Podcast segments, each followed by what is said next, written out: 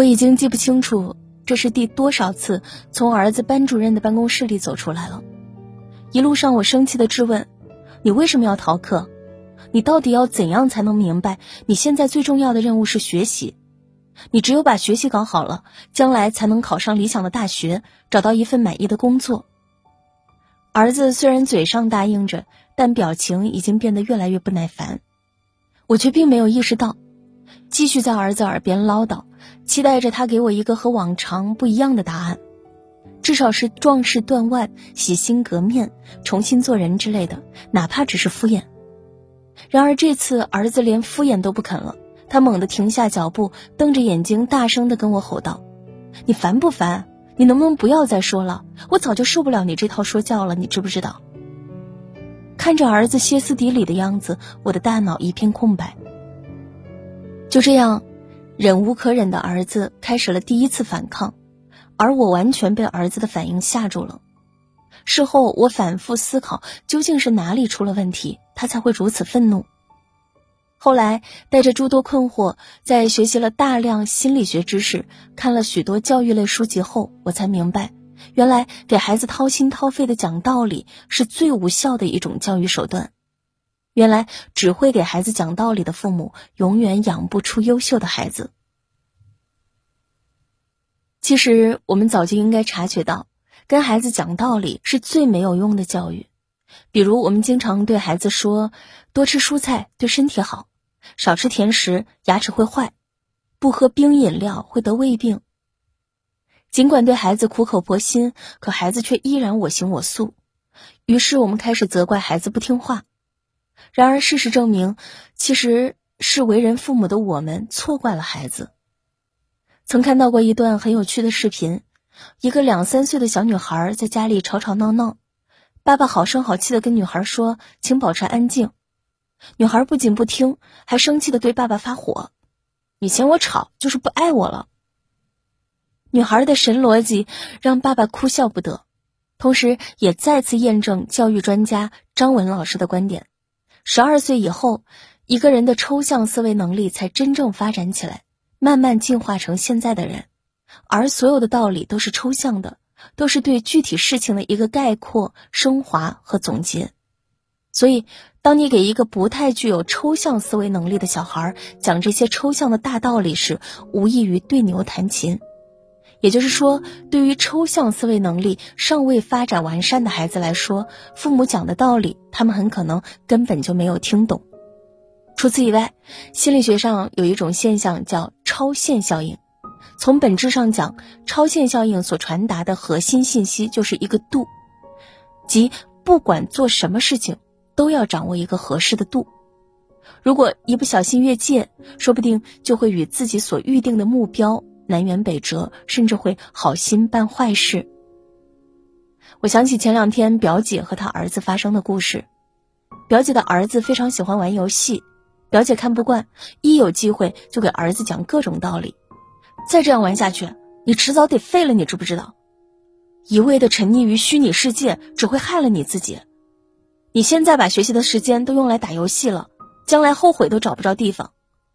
面对表姐的说教，表姐的儿子刚开始还有点愧疚，可随着表姐不停的唠叨，像极了《大话西游》里喋喋不休的唐僧。最终，他儿子脸上的表情由原本的愧疚演变成了不耐烦和厌恶。有位学者说过：“一万个空洞的说教，不如一个实际的行动。”很多时候，过于冗长的说教不仅达不到预期效果，还会适得其反。因此，父母在教育孩子的时候，一定要掌握好分寸，只有恰到好处，才能避免物极必反的超限效应。话说回来，大人为什么爱给孩子讲大道理？原因很多，但最主要的还是因为我们自己懒。讲道理多简单呢，只需要动动嘴皮子就可以了。但我们却忽视了这样一个事实：知易行难。行动考验的是一个人方方面面的能力，耐心、意志力、抗压能力一样都不能少。教育孩子也是一样，真正能让孩子明白一件事应该怎么做，需要家长身体力行，用行动去引导。前段时间，一段父亲带儿子吃自助餐的视频走红网络，让无数网友为之动容。视频中，这位父亲取出垃圾桶里的食物，放到自己的餐盘中，低头吃了起来。原来是父亲带儿子去自助餐厅吃饭，孩子一脸得意地跟父亲说：“爸爸，你看，我拿了好多大鲍鱼。”父亲一看，生气地说：“这些要是不吃完，再也不会带你出来了。”可孩子却自顾自的又去拿了好多菜，父亲再次耐着性子提醒道：“吃多少拿多少，不要浪费。”可儿子却不以为然的说：“就这点东西，我一会儿就吃完了。”后来趁着父亲去厕所的空隙，孩子偷偷把吃不完的食物倒进了垃圾桶里。父亲回来后没有说话，也没有发火，而是直接拿起垃圾桶里的食物低头吃了起来。儿子见状着急了，一边阻拦爸爸，一边哭着说：“爸爸，你别吃了，这些都脏了。我知道错了，我再也不会浪费食物了。”其实，为人父母应该是一场向上向善的修行，身教永远重于言传。之前看到这样一个采访，受访者是北大的一位学霸，在谈及父亲给他的教育影响时，他说：“其实要说我爸给我什么教育的话，比起言传。”他给我更多的是身教，是一些行动上面的教育。比如说，我爸爸是很有毅力、很有上进心的性格，为人处事也是朋友很多，然后跟大家都玩得很开。在他的影响下，我从小到大，不管是在学校也好，还是在家里面跟其他的小伙伴也好，都是朋友眼中的活宝，大家都很喜欢跟我玩。在学习上面，我也是一种很有毅力、很有上进心、很愿意去拼、很愿意去闯的那种性格。你看，真正有智慧的父母都是说的少、做的多，因为他们明白教育孩子仅用言语和道理是远远不够的。你想让孩子成为什么样的人，你自己得先朝着那个方向不断努力。不论什么时候，父母都要为孩子做个好榜样。不能讲道理，父母能做什么呢？李玫瑾教授曾一针见血地指出，孩子的问题都是由大人造成的。如果孩子做错了，一定是父母的教育方式出了问题。如果不能给孩子讲道理，那么我们到底应该怎么做呢？用行动引导行动。民间公认的童话大王郑渊洁老师说，在教育孩子的时候，首先要做到闭上你的嘴。抬起你的腿，走你的人生路，演示给孩子看。深以为然。和朋友聊天时，我问他，教育孩子时你是说的多还是做的多？他说，说实话，以前我总是习惯于告诉孩子少看电视，多学习，少浪费时间，多提升自己。至于结果，你能猜到，我碰了一鼻子的灰。后来我选择了闭嘴，决定自己先做到再说。我开始默默地坚持早起跑步，开始尝试学习新知识，不仅身体和精力变得越来越好了，生活中的我也变得越来越包容，成了家庭情绪稳定的基石。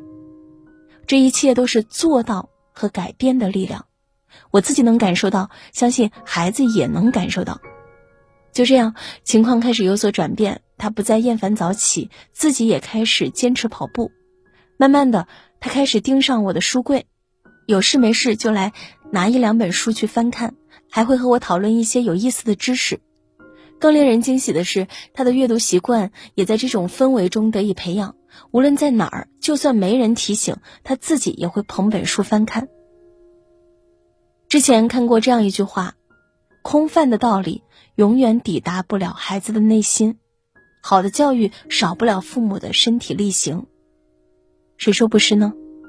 光动嘴皮子显然是没有说服力的，只有自己做好了，自然就会形成潜移默化影响孩子的环境。二，用体验代替说教。杀死一只知更鸟里面有一句话：你永远不可能真正了解一个人，除非你穿上他的鞋子走来走去，站在他的角度考虑问题。的确如此。太多东西我们没有体验过，就永远无法做到真正理解。这句话也同样适用于孩子身上。看过这样一个故事：一个十几岁的男孩沉迷于手机，凌晨两点多钟还在玩游戏。爸爸临时起意，决定带儿子去逛逛凌晨两点多钟的街边小摊，去看看那些为了生活奔波劳碌的成年人的世界里有多少的残酷和艰辛。看着小吃摊阿姨布满伤痕的手和叔叔饱经风霜的脸，男孩流下了愧疚的眼泪。蒙台梭利说：“我听过了，我就忘了；我看见了，我就记得了。”我做过了，我就理解了。比起空洞的说教，让孩子亲身体验后的教育效果才是最佳的。三，用讲爱代替讲道理。孩子做错事后，大多数父母的第一反应不是责骂，就是讲道理，也因此忽略了这样一个事实：无论孩子做了什么，说了什么，背后都有着根源性的情绪和需求。如果我们只把关注点放在孩子的具体行为上，就容易忽略他心里隐藏的情绪。如果孩子的情绪不被父母看见和接纳，那么即使具体的事情得到了解决，孩子在以后的生活里依然会状况百出。所以说，有时候道理讲的越多，孩子离你越远，因为在孩子看来，你只关心他做的对不对，却不关心他为什么这样做。而真正有智慧的父母，从来都是少讲理，多讲爱。